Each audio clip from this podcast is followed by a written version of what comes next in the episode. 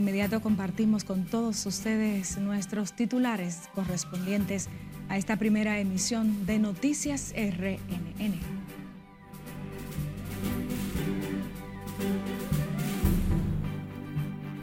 Discusión por incidente vial deja un muerto y un herido en la avenida José Contreras.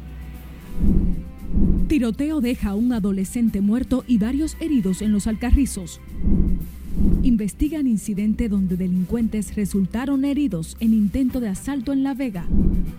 Choque de vehículos deja varios heridos en Avenida Gustavo Mejía Ricard del Distrito Nacional. Participación ciudadana valora como positivo Tribunal Constitucional conozca con urgencia temas electorales de cara al 2024. Y presidente Abinader convoca para esta noche al Consejo Nacional de la Magistratura.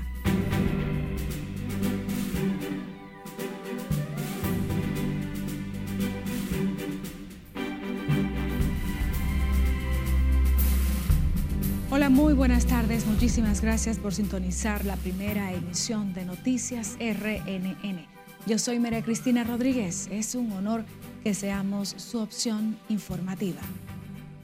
Dolorosas escenas se viven en la casa de un joven que fue asesinado tras recibir un disparo en medio de una discusión por el roce entre dos vehículos, momentos en que éste se trasladaba como pasajero. Por el hecho ocurrido en la avenida José Contreras del Distrito Nacional, otra persona resultó herida. En tanto, las autoridades mantienen detenidos a dos hombres, mientras la familia del hoy Oxiso, desconsolada, exige justicia conectamos con nuestra compañera Liliani Martínez, quien tiene más detalles en directo. Adelante, Liliani. Gracias y buenas tardes. El momento de ira luego del incidente en esta vía cegó la vida del joven José Javier Nolasco Asensio, cuya familia se mantiene sumergida en el desconsuelo. ¿Qué fue lo que pasó? Y yo no entiendo todavía. María Asensio, madre de la víctima, aún no sale del shock por el fatal desenlace de su único hijo tras el altercado en la vía pública. Tenía en un Uber y según las versiones que me han dicho y con personas que han estado ahí porque sucedió el caso muy cerca de aquí, de donde nosotros vivimos y tenemos muchas personas que no han dicho tal y como sucedieron las cosas. Ellos parece que estaban tomados, borrachos, el papá, el hijo, la mujer eh, y unas cuantas personas más estaban compartiendo, ya pasado de trago, no sé qué otras cosas más. Según cuenta, en el acalorado altercado ocurrido en la calle José Contreras, el nombrado Angel Sánchez Serrano tomó el arma de su padre, capitán de la policía, y disparó contra su hijo y el conductor de Uber, quien también resultó herido. El taxista se bajó y le dio en un brazo. Me dicen que el muchacho dio la vuelta al carro, abrió la puerta y le tiró un tiro a mi hijo. ¿Pero por qué? Era un pasajero y estaba atrás y le tiró un tiro. Parientes del joven José Javier Nolasco, quien fue descrito como un gran talento de la ingeniería, esperan que el hecho no quede impune. En este caso tuvo que perder la vida un joven talento. Yo les mandé todos los videos. Fue recientemente, hace dos meses, reconocido como una reserva del futuro. O sea, eh, viví en proyecto en proyectos. Abogaron por un mayor control y comportamiento en las vías para evitar otras tragedias. La Policía Nacional informó que tanto el oficial de la institución como su hijo involucrado en el incidente están detenidos para fines de investigación. Esta es toda la información que tengo. Regreso contigo al set de noticias. Muchísimas gracias, Liliani Martínez. En otro hecho lamentable, un adolescente de 16 años perdió la vida y varias personas resultaron heridas, incluida una niña de 10 años durante un tiroteo que tuvo lugar anoche en el sector Los Barracones del municipio Los Alcarrizos. La víctima mortal solo ha sido identificada como Alfeni, quien según las versiones del incidente murió cuando se originó un tiroteo, presuntamente por viejas rencillas entre su papá y otro hombre. Los heridos fueron trasladados al hospital Dr. Vinicio Calventi en Los Alcarrizos, donde la comunidad se mantiene consternada por el hecho de sangre. La policía informó que investiga el hecho donde dos presuntos delincuentes resultaron heridos cuando supuestamente realizaban un asalto para despojar de sus pertenencias a un ciudadano en el balneario Acapulco, en La Vega. Se trata de Brailin Rafael Colón Batista, de 18 años, y Hervin Rivas, de 32, residentes en la ciudad de Santiago. Ambos reciben atenciones médicas en un centro de salud debido a las heridas de proyectil de arma de fuego que recibieron en diferentes partes del cuerpo. Varias personas resultaron heridas este martes cuando un minibús de pasajeros se volcó luego de chocar con una jipeta en el sector Julieta Morales del Distrito Nacional. El Sistema Nacional de Atención a Emergencias y Seguridad 911 informó que siete de los heridos fueron trasladados a distintos centros de salud. Al lugar se presentaron dos unidades del Cuerpo de Bomberos del Distrito Nacional, seis ambulancias de la Dirección de Servicios de Atención a Emergencias Extrahospitalarias, una unidad de la Policía y una de la Dirección General de Seguridad de Tránsito y Transporte Terrestre. Los principales líderes sindicalistas del transporte expresaron su apoyo al proceso de reforma y modernización que desarrolla el Intrant con la aplicación de tecnología para la mejoría del centro de control de tráfico y la red semáforo, semáforo del Gran Santo Domingo. Los transportistas consideran que esta medida ayudará a disminuir los accidentes, salvar vidas y viabilizar el tránsito de manera que disminuya el congestionamiento vehicular. Mira, lo primero que debo decirte es que es una necesidad. Y cuando te hablo de una necesidad es porque hay muchos accidentes que incurren los conductores por la falta de semáforo. Vi con mucha preocupación la cuestión de la licitación que se, suspendió. Y yo le pido a contratación que por favor acelere un poco eso porque los semáforos es una necesidad aquí en República Dominicana. Yo creo que con, con este proyecto de modernización en los semáforos, pudiéramos decir que vamos a tener un tránsito más fluido. Nosotros como gremialistas, como transportistas, vamos a, ser los más beneficiados, porque tú sabes que a través de que tenemos un, tengamos un sistema de semáforo inteligente, primero se sincronizan que tú puedes fácilmente conseguir muchísimo en secuencia en verde. Y además de esto bajaría el nivel de tapones.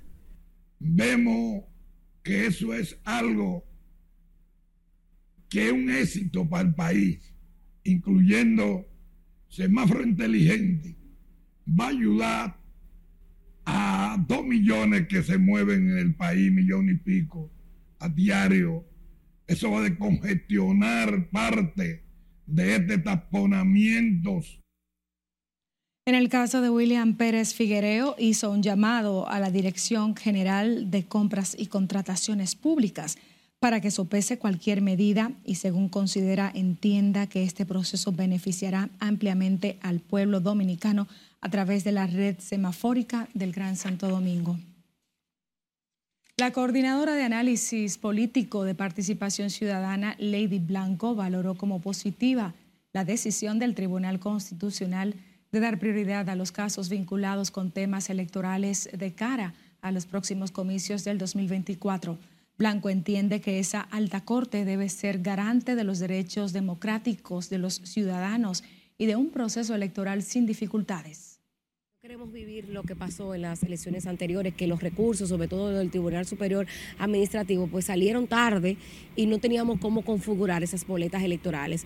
Entendemos que es importantísimo que ese órgano supremo la Constitución que garantiza derechos y que en la medida en que van decidiendo sobre las cosas electorales, en esa misma medida vamos garantizando al sistema democrático, vamos garantizando una, una mayor eh, sinergia tanto en el sistema democrático como en el sistema político. Entonces, es importantísimo que se tomen estas previsiones. A celebrarse este lunes los 179 años de la proclamación de la Constitución Dominicana, el presidente del Tribunal Constitucional, Milton Ray Guevara, dijo que el tribunal privilegia el establecimiento de la Constitución sobre cualquier otra modalidad de solución de conflictos electorales. El presidente de la República y del Consejo Nacional de la Magistratura, Luis Abinader, convocó a los miembros que componen ese órgano para reunirse este martes a las 7 de la noche. El principal punto es reconocer las 117 candidaturas propuestas para la sustitución de cinco jueces al Tribunal Constitucional para depurar los perfiles de los postulantes y saber si cumplen con los requisitos de poder optar por una de las plazas que estarán vacantes a partir del próximo mes de diciembre. Así lo dio a conocer el consultor jurídico del Poder Ejecutivo, Antoliano Peralta, quien explicó que luego de la preselección se publicará el listado oficial en los medios de comunicación y tendrán un tiempo de gracia para que se presenten objeciones u observaciones. Vamos a nuestra primera pausa. Al volver, al menos 67 niños permanecen ingresados con dengue en el hospital Robert Reed Cabral. Además, FAO advierte de riesgos de la obesidad en la población dominicana. Representantes de las Naciones Unidas advierten el impacto que tendrá en el país la recesión por la que atraviesa en estos momentos Estados Unidos. Y les contamos lo que dice el superintendente de electricidad sobre la facturación de energía a clientes de las EDE.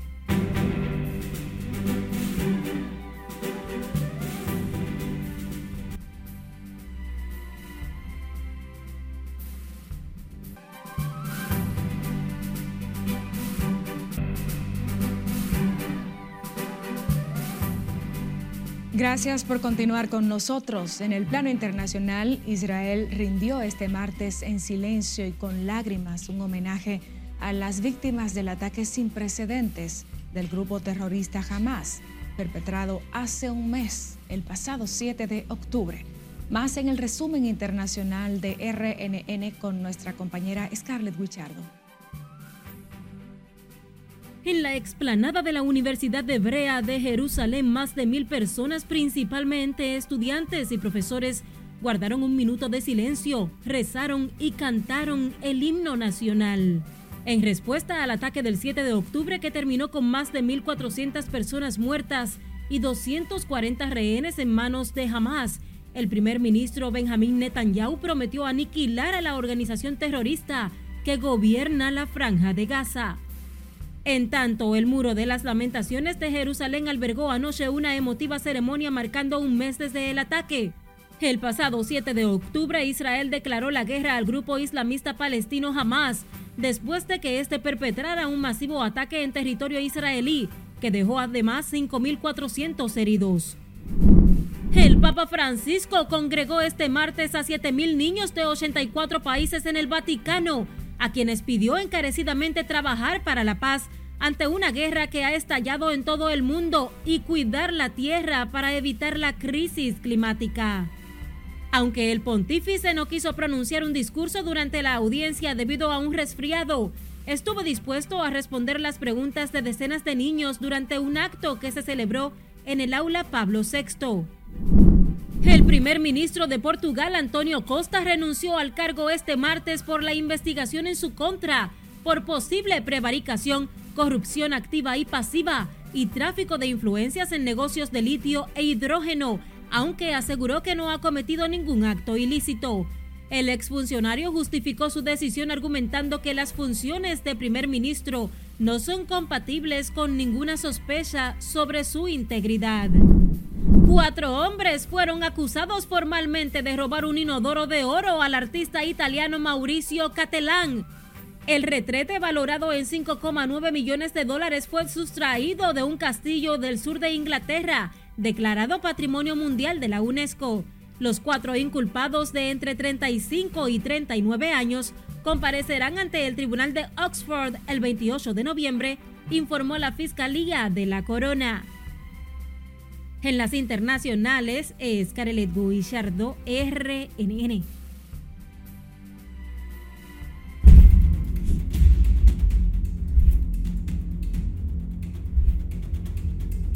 Un total de 67 niños permanecen ingresados con síntomas febriles posibles de dengue en el hospital Robert Reed Cabral, dos de estos en cuidados intensivos en condiciones estables. Tanto los padres abarrotaban hoy las emergencias, consultas y laboratorios para realizarle las analíticas y chequeos a sus hijos con síntomas sospechosos de la enfermedad usted sabe que, viene aquí a médico porque necesita algo, pero lo veo normal. Lo veo normal, gracias a Dios.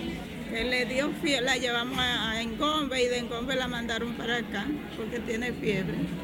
¿Cuántos días de fiebre tiene? ¿Eh? ¿Cuántos días? Cuatro días dándole fiebre. Tiene mucho días que le están dando fiebre. Fiebre muy alta y le doy de todo, hace acetaminofén, le pongo paño y todo, y siempre la fiebre altísima.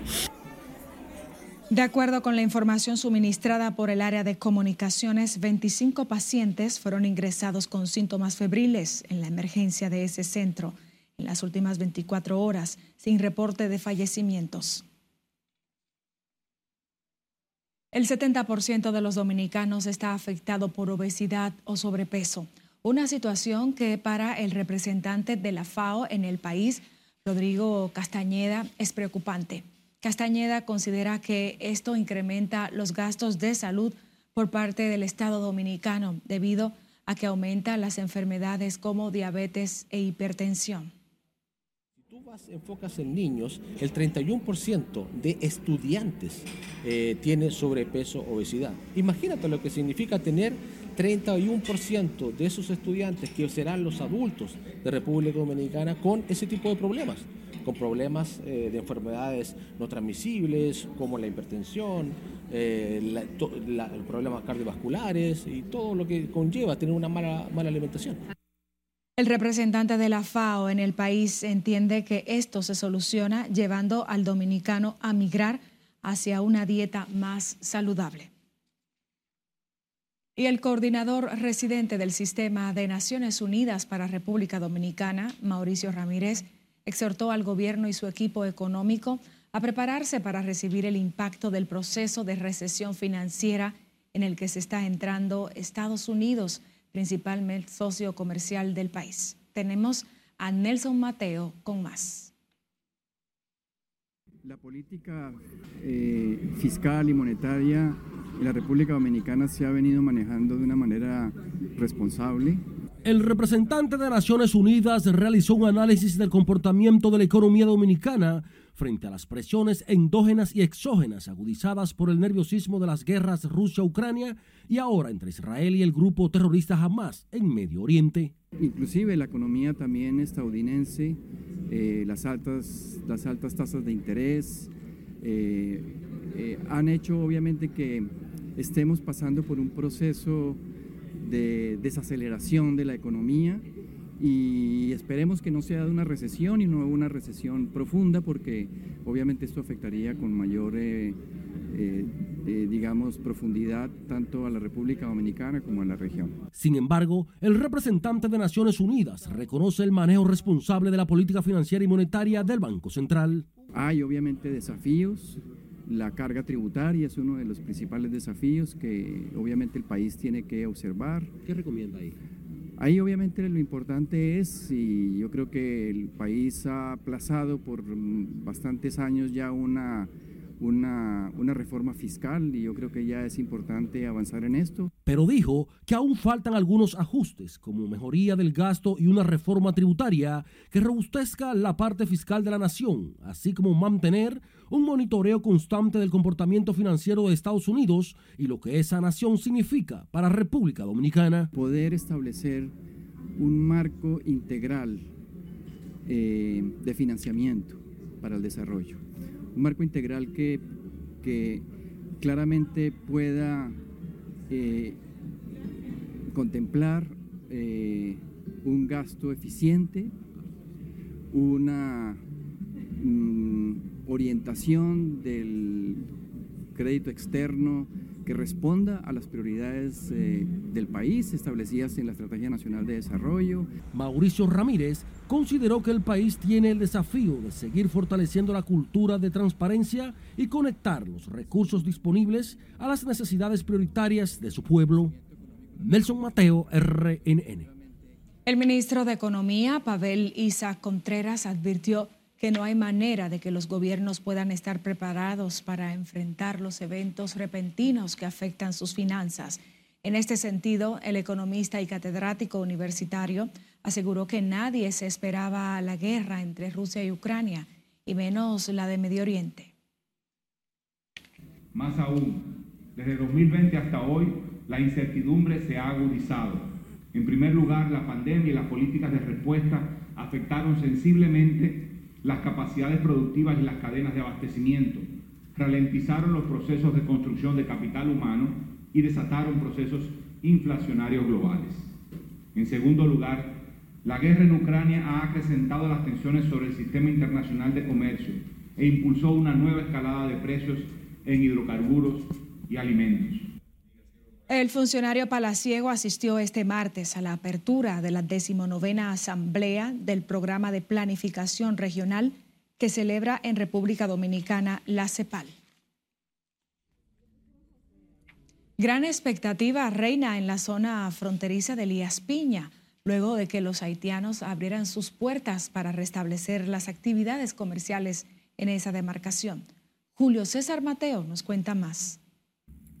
Comerciantes de ambas naciones esperan que la economía se dinamice en los próximos días.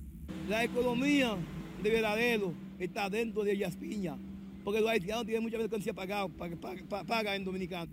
Confían en que con la reanudación del comercio binacional puedan recomponerse de las pérdidas generadas por el cierre de la frontera. Y más mejor porque toda, toda la gente está sufriendo de, de esa cosa que está cerrada y ahora ya yo lo veo toda cosa. Está bueno porque camión entra normal sin problema. La negativa de los haitianos a acudir a territorio dominicano a comprar alimentos era en rechazo a los controles implementados por las autoridades dominicanas. Hay que trabajar como quiero, pero nosotros vivimos en la frontera. El gobierno dominicano tiene que tratar a gente que vive en la frontera bien. En su lado, comerciantes dominicanos saludaron la decisión de sus pares haitianos de reanudar las actividades comerciales entre ambas naciones. Porque esto, es una área controlada por los militares y no hay ningún problema, no se va a permitir a ellos pasar al pueblo, sino en esta área. Bueno, los comerciantes haitianos, como ustedes pueden ver, eh, la organización de aquel lado, tanto sindicalistas como presidente de asociación, ellos hoy pudieron lograr penetrar aquí hasta la puerta de nosotros, eh, la puerta fronteriza, y tienen todos los camiones ahí. Ellos simplemente exigen que, o sea, no exigen, piden de favor que el sistema biométrico se ponga en el muro de la Y. La petición de que autoridades dominicanas y haitianas mantengan buenas relaciones es un común denominador entre comerciantes de ambos países que convergen en la zona fronteriza de Elías Piña. Desde Elías Piña, Julio César Mateo, RNN. El superintendente de electricidad Andrés Astacio adelantó que en los próximos días los clientes de las distribuidoras eléctricas podrían ver una reducción de su factura con la baja de las temperaturas. Tenemos a nuestra compañera Siledis Aquino con más en vivo. Muy buenas tardes, Siledis. Buenas tardes, María Cristina. Así es, tal como avanzas, Andrés Astacio habló durante el inicio de la puesta en operación eh, por parte del presidente Luis Abinader de un tanque de almacenamiento de gas natural que permitirá reducir las emisiones de CO2 en 2.1 millones de toneladas al año. Este tanque tiene capacidad para 120 mil metros cúbicos enfatizar que estas, esta obra acompañada de la que en el día de hoy con esta visita aquí al municipio de Boca Chica por parte del presidente Luis Abinader, también eh, inició el ciclo combinado de gas natural y gasoil de una planta aquí en este municipio. Ambas contribuirán con la reducción del CO2, así como, así como lo que tiene que ver con la producción de energía limpia, lo que importantiza y significa y aportes a todo lo que tiene que ver con el proceso de producción energética en el país. Aquí en estas actividades, Astacio enfatizó que en el país no hay déficit de energía y dijo también que la factura energética podría en los próximos días tener una reducción eh, cuando inicie la temporada de frío en el país, por lo que atribuyó al calor eh, que en estos momentos esté el aumento de la facturación. Vamos a escuchar lo que dijo Andrés Astacio eh, luego de finalizar estas actividades que encabezó el presidente Luis Abinader en el día de hoy con los cambios, con el cambio de la estacionalidad, con el cambio, con la entrada de las temperaturas más frescas, se espera, estamos en un año, un año complicado desde el punto de vista medioambiental, porque es, un año, es el año del niño, que ustedes saben que aumentan las temperaturas en el Atlántico, pero esperamos que ahora, tradicionalmente en estas, en estas épocas, se reducen las temperaturas en nuestro país y con eso reduce el consumo de electricidad. Astacio dijo que el consumo durante este año en el país fue de 3.600 más, o sea, un 10% de energía que está consumiendo la población, por lo que esto se justifica según él en el incremento que se ha observado en la factura energética. El presidente también sostendrá un almuerzo en el Palacio Nacional, por lo que posterior a estas actividades y de agotar esta agenda aquí en el municipio de Boca Chica, se trasladó hacia el Palacio Nacional.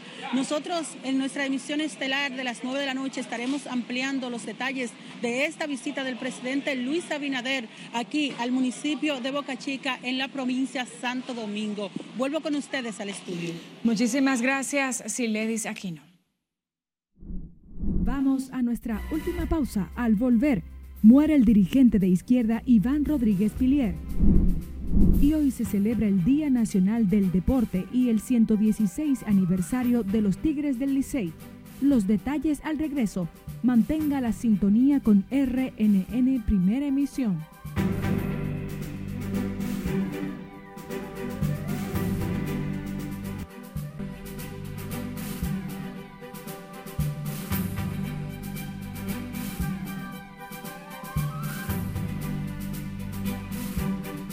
Seguimos con más y es que a través de nuestra línea de WhatsApp usted puede realizar las denuncias que afectan a su comunidad, infracciones a la ley y atropellos. A continuación presentamos algunas de ellas en el resumen de nuestra compañera Scarlett Buchardo. Una mujer aparentemente cansada del alto volumen de la música en el negocio de una comunidad del municipio Constanza, en La Vega, se presentó con un bate en manos en los alrededores del establecimiento donde compartían varias personas. La dama expresó su inconformidad por la música que constantemente suena próximo a su vivienda, impidiéndole vivir en paz. Un hombre solo identificado como Federico denunció que desaprensivos robaron su vehículo, una jipeta marca Hyundai Tucson. Ocurrió en la Coabulla de La Vega la noche del pasado domingo, cuando el automóvil estaba parqueado y fue sustraído por delincuentes. Captado en cámara quedó el momento en que dos jóvenes protagonizaron una pelea que terminó con una persona muerta en Puerto Plata. El hecho ocurrió en el sector de la llanada del municipio Villa Isabela, donde un joven identificado como Carlos Daniel Vargas García estaba comprando una cena cuando fue atacado presuntamente por Garlin Paulino alias El Manao quien según versiones estaba bajo los efectos de bebidas alcohólicas y habría amenazado a Carlos con dispararle. Testigos detallaron que el Manao golpeó en la cara a Carlos, quien cuando se levantaba del suelo tomó una botella para defenderse y es en ese momento que Paulino le disparó varias veces hasta dejarlo sin signos vitales. Recuerde que usted puede compartir los males que afectan a su comunidad enviando sus denuncias a través de nuestra línea de WhatsApp al 849-268-5705. Es Carelet Guillardo, RNN. La República Dominicana tiene unos 240 vertederos a cielos abiertos en los que se trabaja para el cierre técnico de acuerdo al nivel de vulnerabilidad en que se encuentre, explicó la presidenta de la Red Nacional de Apoyo Empresarial a la Protección Ambiental, Dania Heredia, presidente de EcoRed. Agregó que la República Dominicana es particularmente susceptible a los impactos del cambio climático, teniendo una economía en desarrollo que depende de sectores vulnerables a los patrones climáticos como el turismo y la agricultura. Ya se ha hecho un trabajo de contabilizar esos vertederos a cielo abierto, hacer una georreferenciación, entender dónde están, cuáles son el impacto y empezar a desarrollar capacidades para que esos vertederos a cielo abierto puedan ser cerrados y hayan una ruta de disposición de esos residuos de una manera, vamos a decir, que vamos a decir adecuada. Preocupados por la situación, empresarios agrupados en EcoRed analizan el tema de la gestión de residuos sólidos y su impacto en el cambio climático en la octava edición de su seminario anual Ganancias Sostenibles. Falleció este martes el militante de izquierda y luchador incansable por la libertad y el bienestar del pueblo dominicano Iván Rodríguez Pelletier. En la actualidad, Rodríguez Pelletier era secretario general del partido Patria para Todos, que preside Fulgencio Severino. De momento no se han ofrecido detalles de las honras fúnebres del legendario revolucionario que recientemente puso en circulación el libro titulado Iván Rodríguez, testimonio de una vida dedicada a la revolución. De momento no se informaron detalles de su muerte ni cuándo se realizarán las honras fúnebres. El Ministerio de Administración Pública otorgó y autorizó el pago de incentivo colectivo al personal militar y policial que está al servicio de las instituciones públicas. El titular del MAP, Darío Castillo Lugo, especificó que ese incentivo se otorgará en los órganos y entes de la administración pública que califiquen para el mismo, siempre que cuenten con la disponibilidad presupuestaria. El funcionario puntualizó que dicha medida tiene carácter transitorio y que la Contraloría es el órgano responsable de velar porque los militares y policías solo perciban el incentivo en el organismo donde fueron designados para evitar duplicidad en el pago. Y no deje de sintonizar hoy a las 11 de la noche por la Red Nacional de Noticias el documental Isla de dos Repúblicas que recoge la historia entre Haití y República Dominicana, producido por el cineasta Héctor Ulises Montaz y con escritos de Frank Moya Pons. El proyecto cinematográfico permitirá tener una visión distinta de nuestra isla y sus culturas. Asimismo, ofrece una mirada a las similitudes y diferencias ecológicas y sociales entre Haití y República Dominicana. El mismo se está proyectando por RNN los días 6, 8, 10 y 12 de noviembre a las 11 de la noche.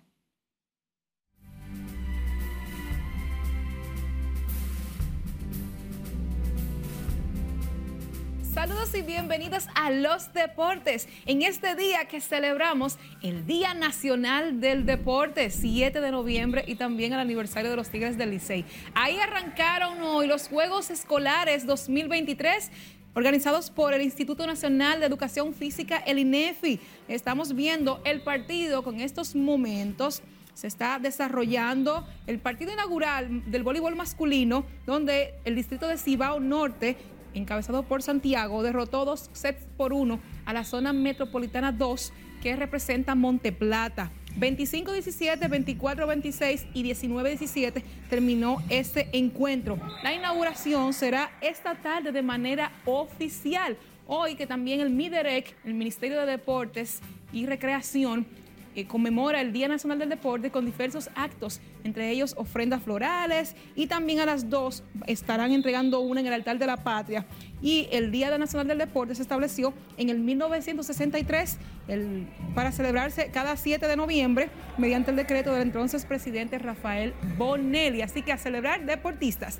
Los Tigres también están celebrando, los fanáticos azules hoy celebran 116 años de gloria y tradición Ese es el eslogan del equipo azul. La fiesta iniciará con la entrega de anillos a los jugadores y eh, directivos, coaches de la, la temporada pasada también eso arrancará a las 7 y media de la noche con el partido frente a Estrellas Orientales. Los primeros 500 fanáticos que ingresen al estadio van a recibir degustaciones de los patrocinadores del Licey. El fanático 116 también se va a llevar diversos obsequios de todos los patrocinadores de este año. Las graderías, atención, serán gratis. Todo el que vaya vestido de azul entrará gratis hoy al estadio Quisqueya.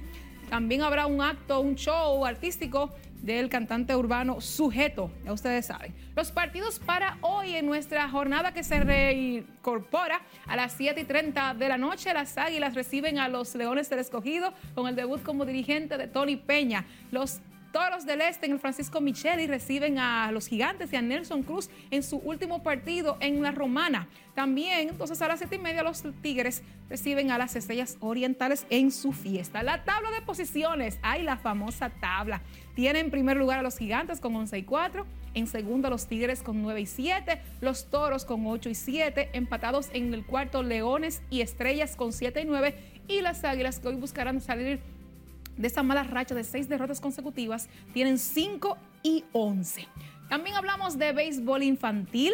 Y es que en Santo Domingo Oeste se inauguró el sexto torneo de la Fundación Javier, que preside el scout de grandes ligas, Félix Félix, con casi 600 atletas. Fue inaugurado ese torneo dedicado al empresario Armando Fernández y su esposa Elizabeth Manzano.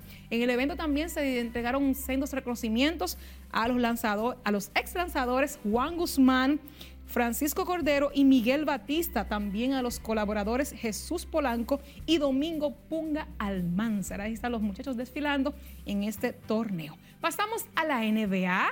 Ayer Stephen Curry, señores, y su historia, se convirtió en el primer jugador de la, de la NBA con al menos cuatro triples en sus primeros ocho partidos de la temporada, rompiendo el récord del mismo que implantó en el 2018. Curry anoche terminó con 34 puntos y los Warriors vencieron 120 por 109 a los Pistones de Detroit. Vámonos al partido del Heat y los Lakers. Miren a LeBron. LeBron parece un muchachito con 38 años. ¡Pah! Y tan de va, muchacho taponazo. LeBron terminó con 30 puntos ayer, pero los Lakers perdieron de un punto, 108 por 107 ante los Miami Heat y de Van Adebayo Miren el taponazo, qué buena jugada. Van a de Bayo se convirtió en el primer jugador del hit en capitalizar un triple doble con 20 puntos, 20 rebotes y 10 asistencias. Terminamos en Japón. Miren cómo está Ichiro Suzuki con 50 años dando clases de bateo a una escuela en Japón. Pegó este cojonrón de 426 pies y rompió una ventana de la escuela. Ay, ay, ay, la carita de Ichiro cuando vio que su pelota rompió esta ventana. Ichiro, te quedaste sin recreo por ese rot, por esa ventana rota, ya usted sabe. Con esta información terminamos nuestros deportes por el día de hoy. Querida Cristina. Muchísimas gracias, Joana Núñez. Nosotros despedimos esta primera emisión de Noticias RNN, deseándoles muchas felicitaciones a todos los atletas dominicanos y por supuesto a los propulsores del deporte en este Día Nacional del Deporte. Buenas tardes.